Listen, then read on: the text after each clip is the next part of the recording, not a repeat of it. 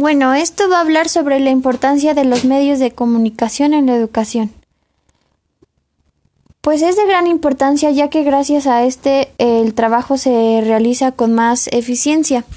Además nos ayuda a, contar con un ambiente laboral, armonioso que por, por la vez logra obtener un mejor desempeño en las actividades y pues permite alcanzar los objetivos de la institución.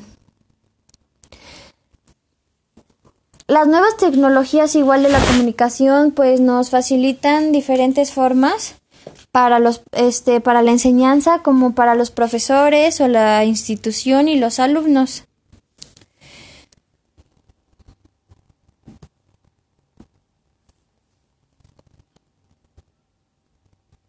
Igual pues alguna de las ventajas que es que pues apoyan el aprendizaje social a las personas con intereses compartidos y crean una dimensión de nueva socialización.